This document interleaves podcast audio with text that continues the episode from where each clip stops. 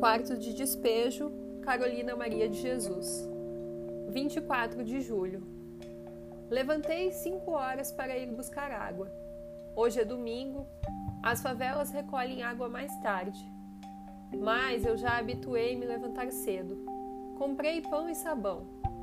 Pus feijão no fogo e fui lavar roupas. No rio, chegou a Dair Matias, lamentando que sua mãe tinha saído e ela tinha que fazer almoço e lavar roupas. Disse que sua mãe era forte, mas que agora lhe puseram feitiço.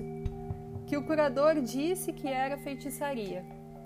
Mas o feitiço que invade a família Matias é o álcool. Esta é a minha opinião. A dona Mariana lamentava que seu esposo estava demorando a regressar. Pus as roupas para quarar e vim fazer almoço. Quando cheguei em casa, encontrei a dona Francisca brigando com meu filho João José. Uma mulher de 40 anos discutindo com uma criança de 6 anos. Pus o menino para dentro e fechei o portão. Ela continuou falando. Para fazer ela calar, é preciso lhe dizer: Cala a boca, tuberculosa! Não gosto de aludir os males físicos, porque ninguém tem culpa de adquirir moléstias contagiosas. Mas quando a gente percebe que não pode tolerar a implicância do analfabeto, apela para as enfermidades.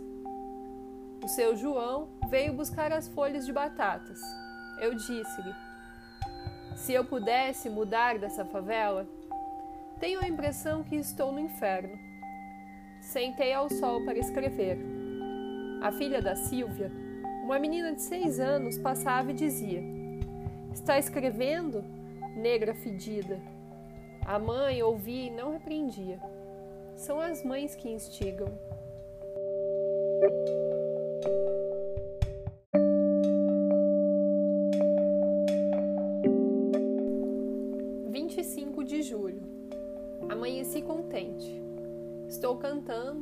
As únicas horas que tenho sossego aqui na favela é de manhã. Hoje a dona Francisca mandou sua filha de sete anos provocar-me, mas eu estava com muito sono. Fechei a porta e deitei.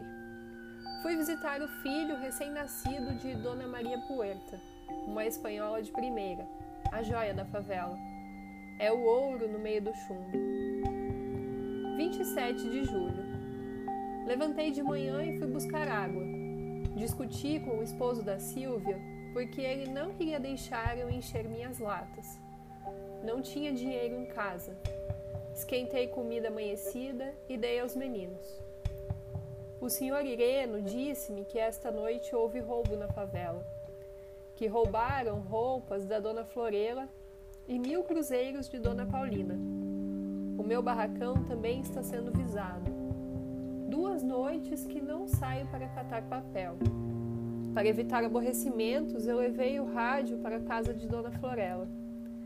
E eu estou querendo comprar uma máquina de costura. Seu Gino veio dizer-me para eu ir no quarto dele. Mas eu estou lhe desprezando. Disse-lhe não. É que eu estou escrevendo um livro para vendê-lo. Viso com esse dinheiro comprar um terreno para eu sair da favela. Não tenho tempo para ir à casa de ninguém. Seu Gino insistia. Ele disse: Bate que eu abro a porta. Mas o meu coração não pede para eu ir no quarto dele. 28 de julho. Fiquei horrorizada. Havia queimado meus cinco sacos de papel. A neta de Dona Elvira a que tem duas meninas e que não quer mais filhos porque o marido ganha pouco, disse: Nós vimos a fumaça. Também a senhora põe os sacos ali no caminho. Põe lá no mato, onde ninguém os vê. Eu ouvi dizer que vocês, lá da favela, vivem uns roubando os outros. Quando elas falam, não sabem dizer outra coisa a não ser roubo. Percebi que foi ela quem queimou meus sacos resolvi retirar com nojo delas. Aliás, já haviam dito-me que eles são os portugueses malvados, que a dona Elvira nunca fez um favor a ninguém. Para eu ficar prevenida, não estou ressentida. Já estou tão habituado com a maldade humana. Sei que os sacos vão me fazer falta. Fim do diário de 1955.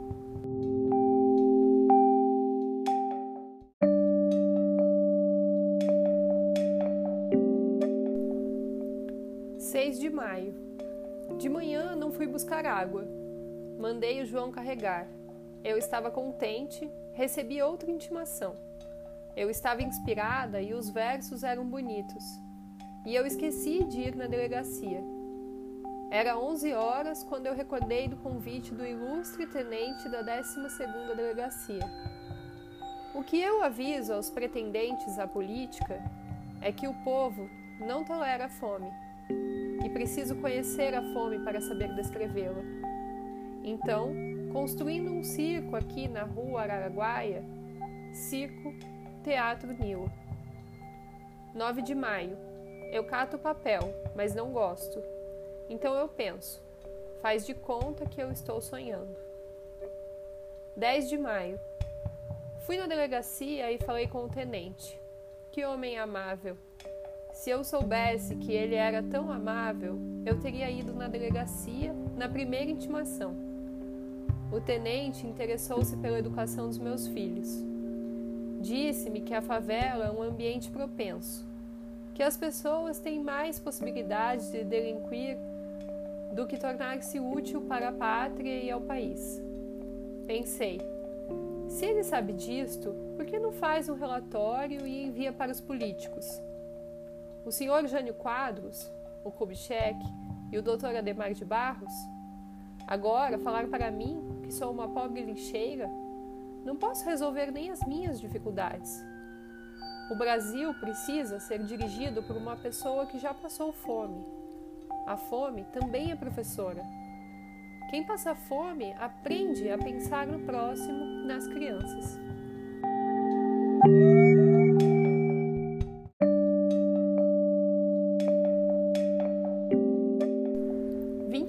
De maio.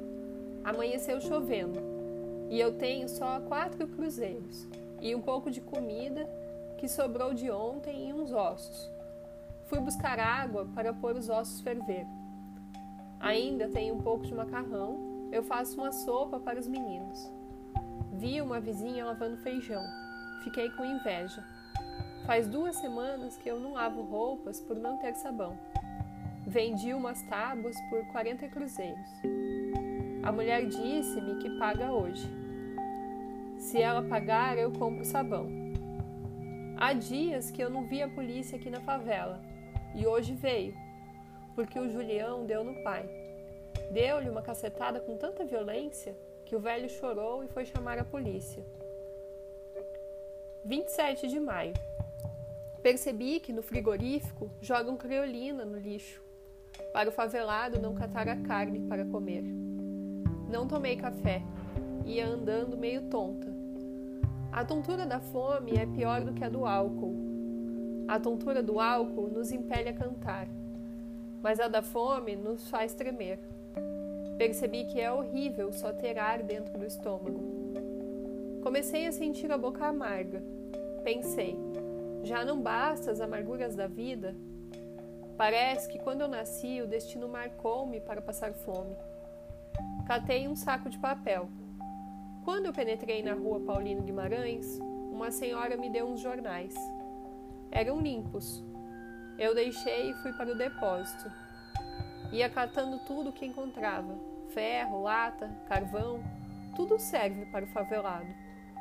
O leão pegou o papel. Recebi seis cruzeiros. Pensei em guardar o dinheiro para comprar feijão, mas vi que não podia porque o meu estômago reclamava e torturava-me. Resolvi tomar uma média e comprar um pão. Que efeito surpreendente faz a comida ao nosso organismo. Eu, que antes de comer vi o céu, as árvores, as aves, tudo amarelo, depois que comi, tudo normalizou-se aos meus olhos. A comida no estômago é como o combustível das máquinas. Passei a trabalhar mais depressa. O meu corpo deixou de pesar, comecei a andar mais depressa. Eu tinha a impressão que eu deslizava no espaço. Comecei a sorrir como se estivesse presenciando um lindo espetáculo. E haverá espetáculo mais lindo do que ter o que comer? Parece que estou comendo pela primeira vez na minha vida. Chegou a Rádio Patrulha, que veio trazer dois negrinhos que estavam vagando na Estação da Luz. Quatro e seis anos. É fácil perceber que eles são da favela. São os mais maltrapilhos da cidade. O que vão encontrando pelas ruas vão comendo. Cascas de banana, casca de melancia e até casca de abacaxi, que é tão rústica, eles trituram. Estavam com os bolsos cheios de moeda de alumínio, o novo dinheiro em circulação. 28 de maio. Amanheceu chovendo. Tenho só três cruzeiros porque emprestei cinco para Leila ir buscar a filha no hospital.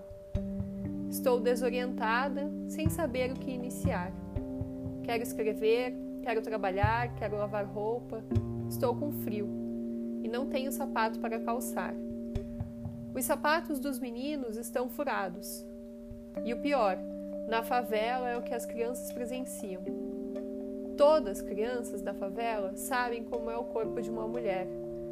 Porque quando os casais que se abrigam brigam, a mulher, para não apanhar na rua, sai nua. Quando começa as brigas, os favelados deixam seus afazeres para presenciar os bate-fundos.